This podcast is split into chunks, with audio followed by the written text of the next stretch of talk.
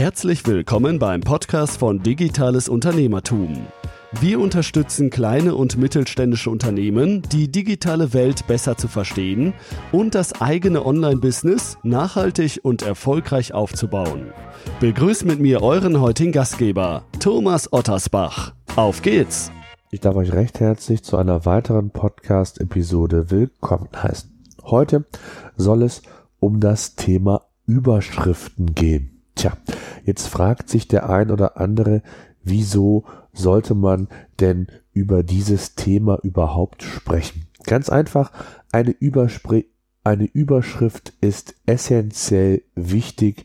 Sie kann über Erfolg oder Misserfolg entscheiden, ob ein Artikel, ob ein Text gelesen wird oder nicht, ob eine Content-Marketing-Kampagne erfolgreich ist oder nicht, oder aber auch, ob ein Sucheintrag bei Google erfolgreich ist oder nicht, sofern quasi wie in einigen Content-Management-Systemen die Headline auch gleichzeitig der Titel ist. Wer eine langweilige Überschrift wählt, wird kaum Besucher auf seiner Seite finden.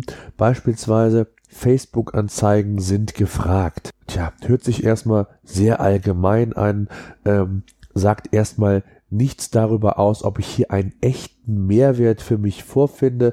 Anders wiederum, wenn ich die Überschrift so formuliere, wie du mit Facebook-Anzeigen deinen Umsatz um x Prozent steigern kannst. Oder Facebook-Anzeigen sind zu x Prozent günstiger als Google und, und, und. Also es gibt verschiedene Methoden, verschiedene Techniken, wie man eine Überschrift gestalten kann und sollte. Und es gibt natürlich auch noch ein paar Dinge zu berücksichtigen, die ich eben in dieser heutigen Podcast-Episode mit euch noch explizit besprechen möchte. Fangen wir zunächst einmal an, was zeichnet eine gute Überschrift aus? Zunächst einmal, sie gibt dem Leser ein Versprechen und durch dieses Versprechen und diese Neugier mehr zu erfahren, wird auf eine Headline, auf eine Überschrift geklickt. Das heißt, eine Überschrift muss neugierig machen. Sie muss, wie man so schön sagt, klickaffin sein, muss sich äh, auf das Wesentliche fokussieren. Sie muss authentisch sein. Sie darf nichts versprechen, was der Artikel nachher nicht halten kann. Das wäre das Schlimmste, was passieren kann. Da komme ich aber gleich noch genauer zu. Also, eine Überschrift sollte schnell zu erfassen sein. Sie muss scannbar sein, wie man so schön sagt. Denn stellt euch vor, ihr habt einen RSS-Reader, ihr konsumiert verschiedene Medien, nicht nur online, sondern auch wenn ihr die Tageszeitung euch anschaut, wenn ihr Blogs lest, den ein oder anderen Newsletter konsumiert, es ist eigentlich immer die gleiche Herangehensweise. Ihr schaut auf die Überschriften, schaut, was interessiert euch und da sind für euch bestimmte Buzzwords in den Überschriften hilfreich, um zu überlegen, um zu entscheiden, ob der Inhalt für euch vielleicht relevant oder vielleicht weniger relevant ist. Ein weiteres probates Mittel, um Überschriften ja interessanter zu gestalten, sind Zahlen beispielsweise fünf Tipps, wie ihr eure Online-Marketing-Kampagne effizienter gestalten könnt. Durch diese zehn Tipps wirst du x Prozent an Online-Budget einsparen können. Es gibt hier verschiedene Herangehensweisen und Möglichkeiten, da komme ich aber ebenfalls später nochmal zu. Ganz wichtig, streiche unnötige Wörter und fokussiere dich auf das Wesentliche. Das ist ganz, ganz wichtig. Schreibe nicht, was passiert, sondern welche Folgen es hat. Auch das führt in der Regel dazu, dass Leute häufiger klicken. Ganz besonders beliebt sind aktuell sogenannte Wie du Headlines, also wie du mehr Geld mit folgenden Tipps verdienen kannst, wie dein Online-Marketing mit diesen drei Tipps erfolgreicher werden wird und, und, und. Wie du deinen nächsten Urlaub richtig planst oder wie du mit der richtigen Versicherung jährlich x Euro sparen kannst. Das, die Liste könnte man äh, weiter fortführen. Es ist eine Methode, wie man sicherlich neugierig machen kann und wie man sich vielleicht auch von dem einen oder anderen Wettbewerb, das ist auch nochmal ein ganz wichtiger Aspekt, auch differenzieren kann. Verfasse Überschriften also kurz, knapp Und auch im Hinblick auf Facebook, Twitter und Co.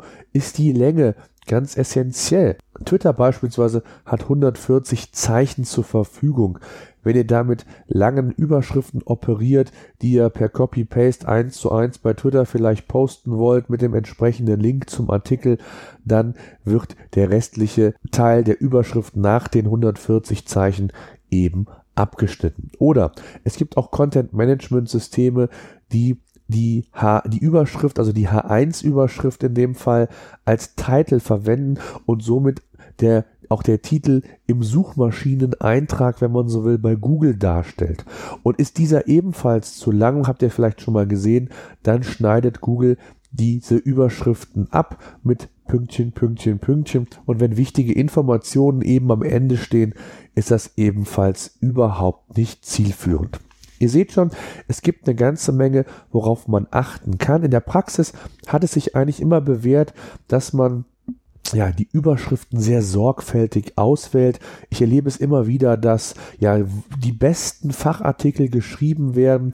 Und wenn man das Ganze dann mal ein wenig analysiert, dann sieht man sehr häufig, dass Überschriften scheinbar nur so dahingeschrieben sind. Man hat den, den langen Fachartikel fertig, man ist sehr zufrieden mit dem, was man inhaltlich geschrieben hat. Und dann geht es einfach nur noch mal eben in Anführungszeichen an die Gestaltung der Überschrift. Und die kann ja dann nicht mehr so schwierig sein. Und hier liegt ein großer Fehler vor, denn die Überschriften, das habe ich, glaube ich, ja in der Ausführung ja bereits deutlich gemacht, ist mit das Entscheidendste, ob ein Text, ob eine Content-Marketing-Kampagne, ob eine Social-Media-Kampagne, ob ein Facebook-Post, Twitter-Post, egal was, ob dieser erfolgreich ist oder nicht, ob dieser gelesen wird, ob dieser geteilt wird, ob dieser geliked wird, egal was, es ist entscheidend, wie gut die Überschrift ist, die du verwendest. Und deswegen sollte man sich ausreichend Gedanken über dieses Thema machen, wie man eine Überschrift gestaltet. Eine Methode, die sehr, sehr gerne angewandt wird, dass man verschiedene Überschriften, 10, 15 Stück, einfach niederschreibt und nach dem Ausschlussverfahren letztendlich eine übrig bleibt und die ist dann diejenige, die man dann auch verwendet. Man kann natürlich auch verschiedene Überschriften mal testen, beispielsweise bei Facebook, Twitter, also in den Social Media Kanälen und schauen, welche wie gut geshared wird, geliked wird und, und, und. Aber es gibt auch noch weitere Aspekte, die man im Rahmen der Überschrift berücksichtigen sollte. Denn letztlich ist eine Überschrift wie ein ja so semantisches Fundament deines Textes. Aber es gilt auch weitere Aspekte zu berücksichtigen und auch die möchte ich euch nicht vorenthalten. Ein Text hat meist verschiedene Überschriften. Je nach Länge des Textes kann es durchaus sein, dass man hier mit sogenannten H-Überschriften arbeitet. H1, die H1-Überschrift ist meist die Hauptüberschrift und die sollte man auch mit H1 nur einmal, wenn möglich, verwenden. Das sind jetzt SEO-Aspekte, die ebenfalls eine wichtige Rolle spielen. Um dann innerhalb eines Textes ähm, eine gewisse Struktur in diesen Text zu bekommen, je nach Länge, sind dann hierarchisch von H2 bis H6 die Überschriften zu wählen und so entsprechend Struktur in den Text zu bekommen, den Text leichter lesbar zu machen für eure Zielgruppe und letztendlich dann auch für Google. Optimal ist es aus SEO-Sicht, wenn das Keyword an erster Stelle steht, äh, nicht weil Google dann euren Text besser rankt, sondern auch vielleicht um ja genau dieses Buzzword, dieses Thema Scannen, was da eine Rolle spielt, ebenfalls nochmal zu provozieren beziehungsweise besser darstellen zu können. Aber es gibt auch weitere Themen, denn, das habe ich ja gesagt, eine Überschrift sollte authentisch sein, sie sollte kurz, prägnant sein, sie sollte neugierig machen auf mehr, sie sollte vielleicht ein Problem lösen. Und, das ist ganz, ganz wichtig, sie sollte nur das versprechen, was ihr tatsächlich auch